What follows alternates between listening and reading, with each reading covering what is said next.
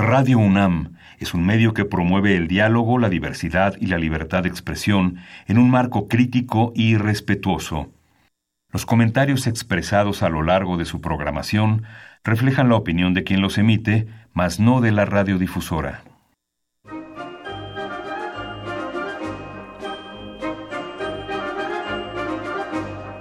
La Feria Internacional del Libro del Palacio de Minería y la Facultad de Ingeniería de la UNAM presentan La Feria de los Libros. Un acercamiento a la lectura.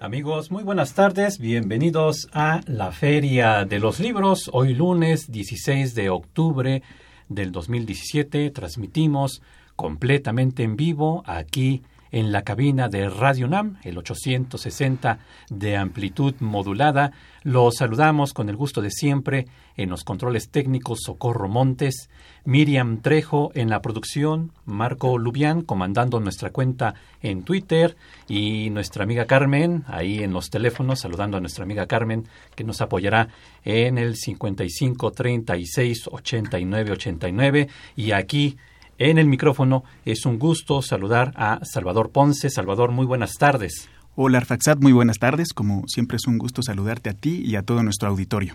Así es, mi nombre es Arfaxad Ortiz y estamos completamente en vivo aquí en la Feria de los Libros y nuevamente recordamos nuestro número telefónico. Claro, pueden comunicarse con nosotros al 55 36 89 89. También estamos en Twitter, ahí somos arroba ferialibros y si gustan seguirme, mi cuenta en particular es arroba arfaxad ortiz. También tenemos nuestro correo electrónico. Nuestro correo electrónico es laferiadeloslibros arroba gmail.com. Nos pueden escuchar a través del internet en www.radio.unam.mx y también estamos en Facebook. En Facebook nos encuentran como la Feria Internacional del Libro del Palacio de Minería. Nuestro podcast es www.radiopodcast.unam.mx.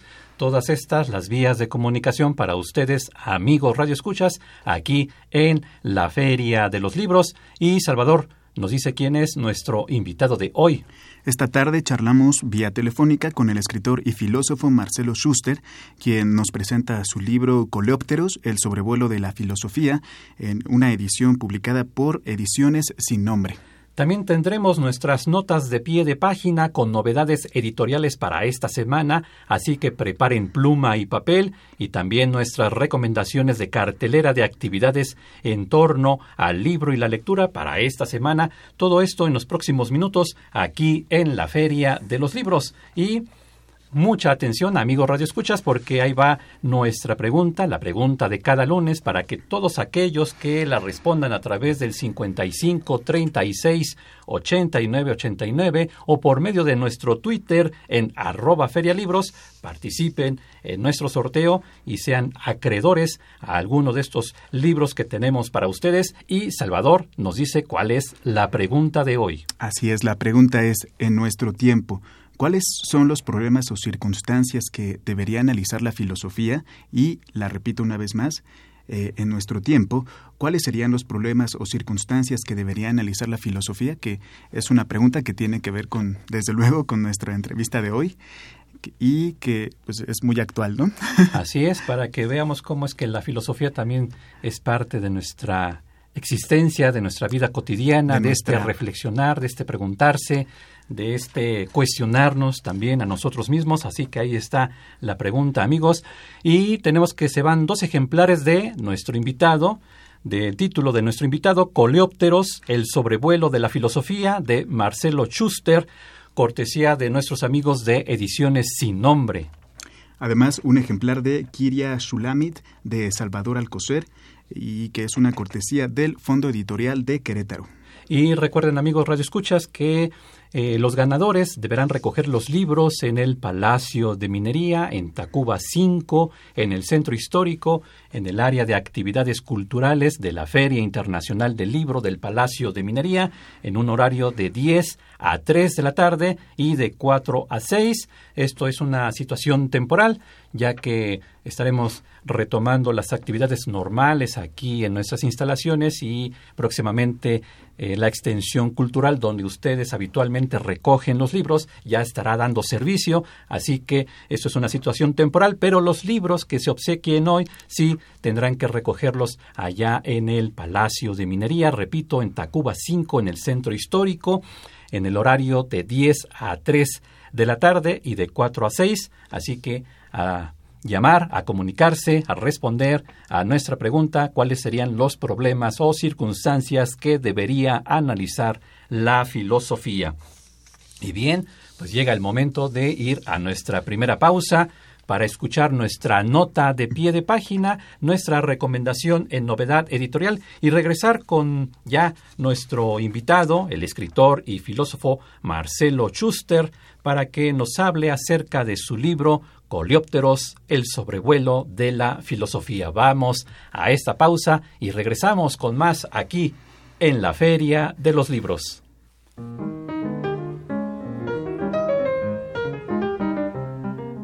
Notas de pie de página.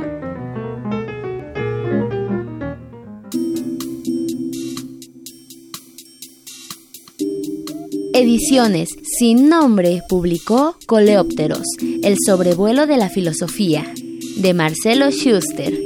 Este libro filosófico poético habla sobre estos conceptos desheredados, como son el insecto, la momia, el espeleísta, el hombre de las cavernas y los cautivos de cómo la memoria se recoge y se guarda. Los textos que aparecen en Coleópteros se desdoblan en varias capas porque, a decir de Schuster, hay un primer nivel donde se toma al pensador, pero hay otros donde el pensador está siendo tomado por el pensamiento del autor. El libro se desarrolla en este doble juego, donde se retoma a Baruch Spinoza, Emanuel Levinas, la teoría crítica y la manera como ésta se continúa en el cine alemán de los años 60 y 70. Coleópteros, el sobrevuelo de la filosofía, de Marcelo Schuster.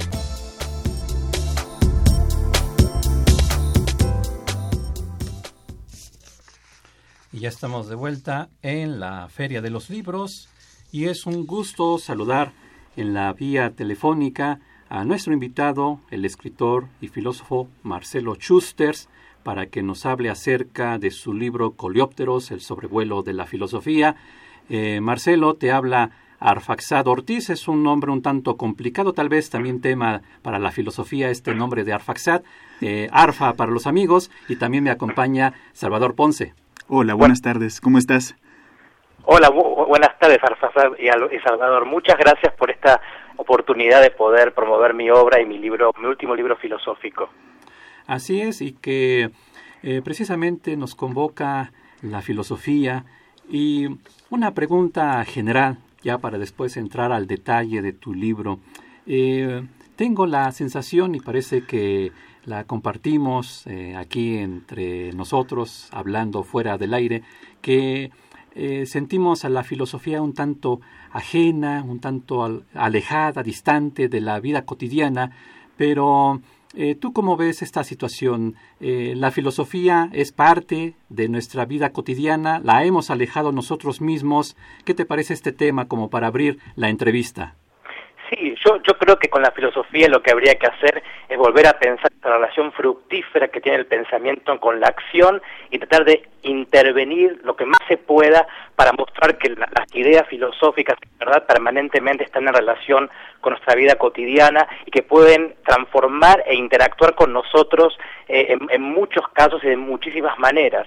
En el caso específico del libro se trata más bien de intervenir el propio lenguaje y poder pensar desde el propio lenguaje la relación fructífera entre lo poético y lo filosófico y dejar de lado tanto tecnicismo en el que se ha, digamos, metido el pensamiento filosófico y asumir que la filosofía sigue siendo muy rica a la hora de tratar con, con, lo, lo, trópico, con los tropos y con toda la riqueza retórica eh, enunciativa que tiene la lengua y que tiene el lenguaje y asumir el reto y, lo riesgoso de, un pensamiento más poético que se anima, digamos, a, caminar por esos lindes eh, del pensamiento. Entonces, un poco lo que yo hago con este texto es es animar al pensamiento a, recuperar el, acto poético, a recuperar lo poético y repensar desde lo poético el advenir de la filosofía. A propósito de esto que mencionas, así como Arfaxad dice que tal vez tenemos cierta distancia entre lo cotidiano y la filosofía, también tal vez la misma tradición filosófica nos ha acostumbrado a que hay una distancia notable, por lo menos, entre la filosofía y la poesía, que es lo que nos estabas comentando. Es decir, entonces tu obra vale como una aportación filosófica, una aportación poética, o ya de plano a estas alturas la filosofía emprende esa tarea de terminar con esa dicotomía.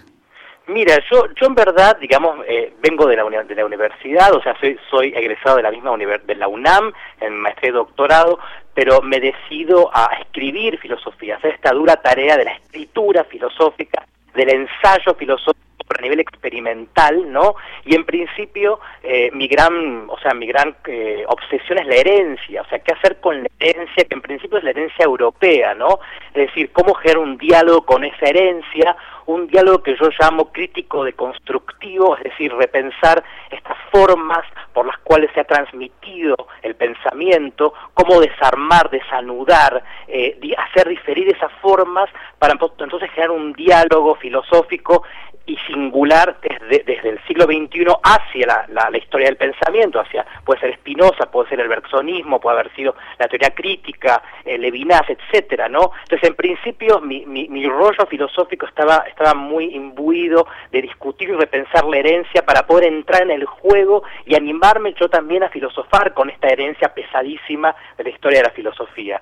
Pero Coleópteros para mí es un giro importante en mi obra porque Coleópteros me obliga quizás a, radicalizar mi posición, mi postura, en función también de lo que yo eh, percibo que ocurre en Europa, y plantear esta idea del final, de la filosofía que está en el final, que está, digamos, está como agotada o agobiada, que es algo que, que los europeos vienen planteando ya desde el siglo, quizás desde el XIX, pero fuertemente en el fin del XX.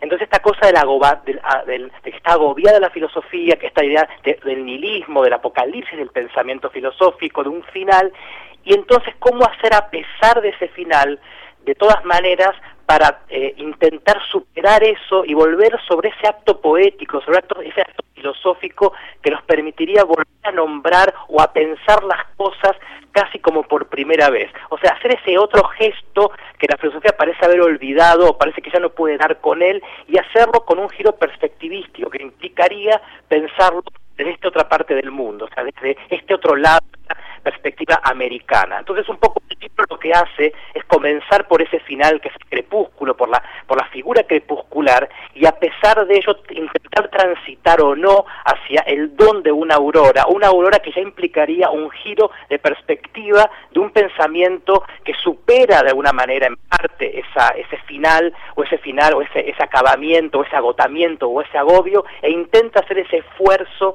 casi poético, yo diría, pero poético filosófico, del nombrar, del, o de la gesta de volver a poner al pensamiento en alto y pensar qué es lo que viene por pensar y qué es lo que la filosofía traerá entonces al pensamiento a partir del siglo XXI, ¿no? Sí, otra cuestión que nos mencionas justamente al principio del libro es el lugar de enunciación de la filosofía, es decir, tú dices que este es tu primer libro americano, creo que esas son las palabras exactas que usas, y que entonces se trata de que la filosofía latinoamericana, que siempre ha tenido sus fuentes europeas, eh, se apropie de esos discursos y logre tener una propia perspectiva. ¿Cómo es esta aportación de, tu libro? Eh, ¿Qué intentas tú hacer en este sentido? Mira, al principio eso que tú llamas es algo que yo fui descubriendo con las notas que fui dando después de la publicación del libro, que es la desherencia, o sea, cómo asumir la desherencia, o sea, esta orfandad del pensamiento americano y cómo ponerlo de manera retórica o enunciativa o, literaria en juego como libro, es decir, por eso me parece interesante el movimiento que el libro plantea de una figura crepuscular, de una parte, de un crepúsculo hacia una aurora, es decir, el libro se mueve en tres grandes movimientos, casi como una sinfonía musical, que son la, la, el crepúsculo, la, nocturnidad y luego aurora. Y el gran movimiento es ese pasaje quizás que no sabemos si ocurrirá o no hacia esa aurora, ¿no? Y es, en la aurora en donde yo más eh, trato de pensar esta, esta gesta latinoamericana, este problema latinoamericano quizás, o americano yo lo diría más que que es el problema de la cautividad. Es decir, nos encontramos con el concepto de cautividad, con esta idea de que América es una emboscada y que, y que lo que nos embosca es el paisaje. El paisaje americano, digamos, es una emboscada y estamos presos de él, estamos discociados de él, y esa viscosidad, esa pegajosidad haría imposible eh, poner una marca tiempo, eh, espacio-temporal desde donde poner en juego la aurora. Entonces, si bien eh, estamos precipitados en ese, en ese fin crepuscular, en la nocturnidad, y a pesar de ello en la potencialidad de una aurora, esa aurora quizás no sea eh, avecinable, porque lo que, nos, lo que está en juego ahí es una pegajosidad, una, una, una eh, eh, sinuosidad del propio espacio-tiempo, digamos, de, la, de un continente que, que, que, que nos, nos deja presos y como comunidades o como comunidad tenemos que aprender los modos quizás libertarios de poder deshacer, de poder, de poder desarmar estos hechizos, digamos, del continente y enviar una señal, por decirlo así, que finalmente nos dé esa, esa, ese clamor, por decirlo así, eh, libertario o de libertad, ¿no? Amigos, estamos platicando con Marcelo Schuster, escritor y filósofo, a propósito de su libro Coleópteros, el sobrevuelo de la filosofía, publicado por Ediciones Sin Nombre. Amigos, nuestra pregunta, la pregunta de cada lunes, dice así, en nuestro tiempo, ¿cuáles serían los problemas o circunstancias que debería analizar la filosofía? A responder a nuestro teléfono el 55 36 89 89 o en nuestra cuenta en Twitter arroba ferialibros para que eh, participen del sorteo y puedan llevarse alguno de los libros que tenemos para ustedes. Y eh, Marcelo, eh, también apuntando esta cuestión en una cuestión de desherencia, de esta situación en donde ciertos temas o ciertas problemáticas no han sido abordadas por las escuelas europeas de filosofía. También eh, la filosofía en Latinoamérica ha tenido sus particularidades, aunque eh, parece ser que se le ha tachado de que eh, se centra mucho en la localidad, en la identidad, en ciertos temas que le preocupan a la región, pero que no ha tenido una madurez, entre comillas. Y yo te preguntaría en ese sentido, ¿podemos hablar, así como se habla de una escuela eh, europea de filosofía, una escuela americana de filosofía y al mismo tiempo cuáles serían los temas que la filosofía de este lado del mundo tendría que eh, replantearse, tomarse en cuenta, analizar, sobre todo para también eh, ir combatiendo esta desherencia. Mira, yo, yo en verdad no hablaría todavía de, de, una escuela estrictamente americana. Hablar, o sea, mi libro lo planteé como un primer atisbo de, pensamiento americano, casi por un gesto iniciativo, literario y finalmente político-filosófico, ¿no? De qué, qué, va a implicar o qué implicaría dar este, esta, esta nueva eh, versión, por decirlo así, esta nueva perspectiva de pensar de esta parte del mundo. Ahora, para mí la filosofía sigue siendo algo que va más allá, digamos, de, cualquier localidad o, localización, ¿no? Es decir, la filosofía para mí eh, implica seguir discutiendo con esta herencia, más allá que hoy es Europa, antes fue Roma o Grecia o pasó por, por el Islam, no importa, lo importante me parece que seguir discutiendo con la herencia donde se produce el pensamiento filosófico, donde no, no se para de producir y crear filosofía, es con esta que hay que seguir debatiendo, discutiendo y pensando, y a pesar de eso intentar dar una serie como de, de giros, una serie como de, de, de, de diferires que implica que el pensamiento permanentemente se enriquezca a partir de mirar de diferentes lugares, lo cual no implica que eso va, va, va a modificar la idea de la verdad o lo que sea, sino que va a enriquecer eh, la, la, la potencialidad del propio pensamiento, ¿no? Entonces yo un poco mi, mi, mi, mi, camino filosófico es esa, esa tensión, esa encrucijada entre, entre, por eso hablabas de la diferencia, esa encrucijada entre lo que se va heredando y qué, cómo implica esa herencia en relación con el legado, la relación con el futuro y cómo en ese futuro está la posibilidad de asumirse en, en esa andar de un espacio-tiempo conflictuado con respecto a lo filosófico y que sin embargo lo recibe problemáticamente y tiene que ver por qué ahí hay un conflicto. ¿Cuál es ese conflicto entre esa recepción casi automática, casi acrítica, ¿no? del pensamiento europeo por una parte y por otra parte la, la potencialidad digamos, de descubrir a partir de esos riesgos cómo hacer para así todo pensar y que ese pensamiento, esa reflexión produzca eh, eh, eh produzca obras, o sea, lo importante es producir muchas obras y asumir la creatividad de esa producción eh, que está muy prolífica, o sea, animarse a empezar a escribir filosofía tan prolíficamente como un escritor de literatura y intentar animar a los, a los lectores, eh, a todos los que podamos, a acercarse, a discutir y a prolongar eh, con ellos el pensamiento en otras partes, como por ejemplo en este, en este continente, ¿no? pero como un pensamiento en producción, no como algo de mera percepción y mera repetición y mera, mero análisis, que vaya mucho más que esta postura que hemos en general tomado yo creo, o quizás que está en las últimas décadas está mucho más radicalizado, mucho más eh, eh, eh, metida entre, entre los académicos, porque estamos cada vez más lejos, o la academia cada vez está más lejos de los temas que la filosofía antes tendía a proyectar y a pensar, ¿no? Me llamó la atención también eh, cuando vi la bibliografía. Generalmente cuando uno lee libros o ensayos de filosofía, la bibliografía es bastante amplia, siempre hay muchas referencias, pero en el caso de tu obra apenas había unas cuantas por cada capítulo, entre los cuales estaban Bataille, Sloterdijk, Derrida, Carpentier eh, e incluso Ernesto Guevara. Y creo que todos estos pensadores los podemos catalogar de alguna, alguna manera como pensadores heterodoxos. Exactamente. Eh, entonces, exactamente Exactamente, esa, es la idea. La idea es asumir esa heterodoxia, o sea, que el filósofo sea un pensador más allá, digamos, no, no, no, no un técnico de, de, de, cuestiones epistemológicas o lógicas, sino que tenga esa, capacidad casi, casi mutable de poder asumir otro tipo de discursos, otro tipo de prácticas y poder hacer camuflar el pensamiento por todo tipo de actividades. De esta manera va a llegar muchísimo más, pero no va a eh, ceder a su complejidad, porque si cede a su complejidad, entonces ya no es más filosofía, es decir, la filosofía tiene que tener muy clara que la complejidad o la demostración del, del, del, argumento es parte de ese pensar y a la vez asumir el reto de mutar para entrar y meterse en otros discursos que sean, eh, eh, no sé, que son refractarios a, la, a, la, potencialidad del pensamiento, ¿no? Entonces es un, es un, es un doble juego, ¿no? Voy a leer, Marcelo, algunas de las respuestas del público a nuestra pregunta y si quieres retomar algún aspecto de esas respuestas. La pregunta era cuáles serían los problemas o circunstancias que debería analizar la filosofía.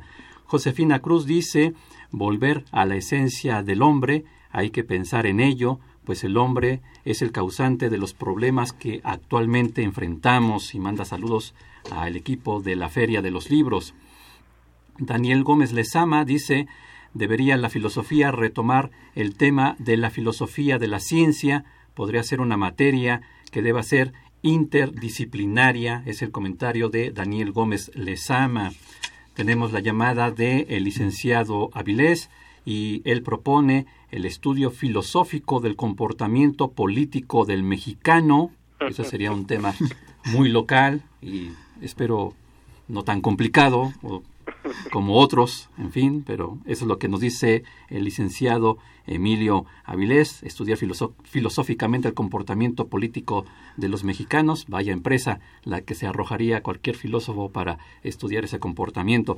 Los comentarios en Twitter, Edwin Ramos dice el comportamiento del ser humano ante los hechos adversos como diversos cataclismos. Norberto Zamudio las consecuencias de la manipulación genética sobre la ontología del ser humano y en general sobre todos los organismos vivos. Jorge Pérez García también en Twitter nos dice la filosofía debe de estudiar actualmente la química de la vida y la alquimia del alma. Ángel Cruz un problema actual a analizar por la filosofía debe ser cómo defendernos de los abusos del poder sin usar la violencia y hace un comentario, le parece excelente este programa, pues muchas gracias Ángel Cruz por opinar eso de nosotros aquí en la Feria de los Libros. ¿Algún punto que quieras eh, retomar, Marcelo?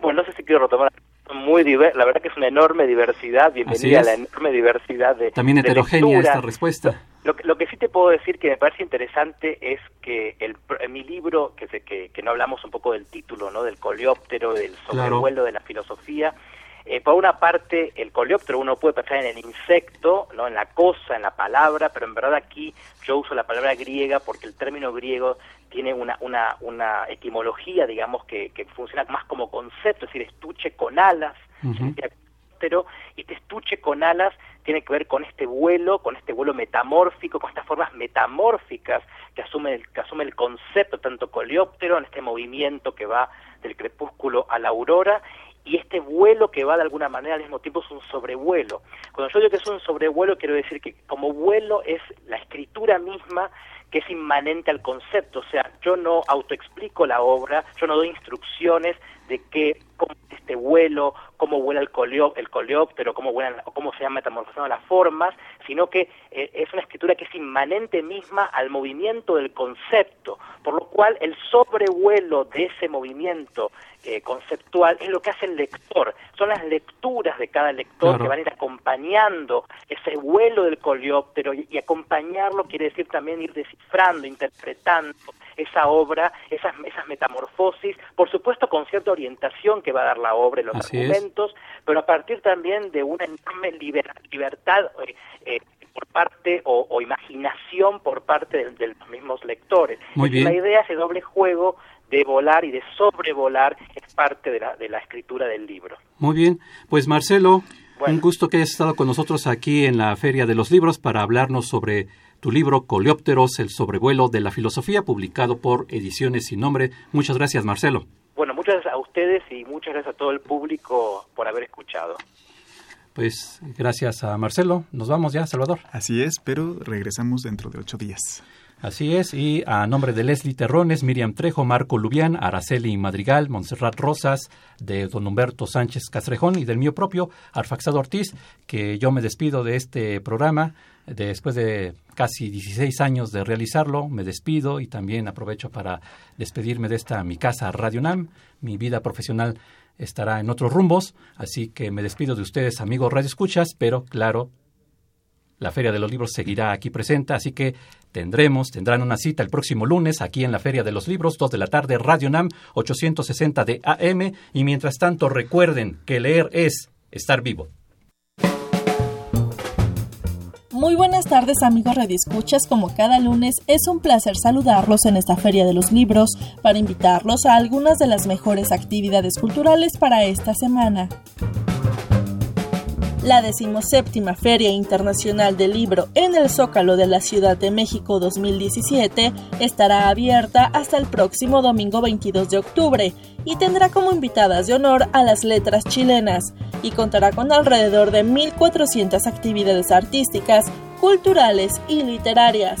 Para mayor información puede consultar la programación de actividades en la página www.filzocalo.cdmx.gov.mx. También, con motivo del centenario del nacimiento de la escritora Margarita Michelena, se llevará a cabo una charla homenaje con la participación de Efraín Bartolomé, Jorge Ruiz Dueñas, Alfonso Valencia, Miguel Sabido y Andrea Cataño Michelena. La cita es el próximo miércoles 18 de octubre a las 19 horas en la sala Manuel M. Ponce del Palacio de Bellas Artes. La entrada es libre. Además, la escritora Teresa García Díaz presentará su más reciente libro que se titula Pensamiento y Sensación, Poéticas en Diálogo, Garro y Paz, Beauvoir y Sartre, Vilariño y Onetti. Acompañarán a la autora Luz Elena Gutiérrez de Velasco, Gloria Prado y Pat Sánchez Ponti. La cita es el próximo miércoles 18 de octubre a las 19 horas en el Centro de Creación Literaria Javier Villaurrutia que se ubica en Avenida Nuevo León, número 91 Colonia Condesa. La entrada es libre. Y por último, pero ya lo saben, no por eso menos importante, en el marco de la decimoséptima Feria Internacional del Libro en el Zócalo de la Ciudad de México, se realizará una charla sobre la obra de Elena Garro, Participarán Álvaro Álvarez y Lucía Melgar. Modera Eduardo Matías. La cita es el próximo viernes 20 de octubre a las 19 horas en el Foro Ramón Chirau, que se ubica en la Plaza de la Constitución Centro Histórico. La entrada es libre. Les recordamos que si desean consultar estas y más recomendaciones, pueden hacerlo a través de nuestra cuenta oficial en Twitter, arroba ferialibros.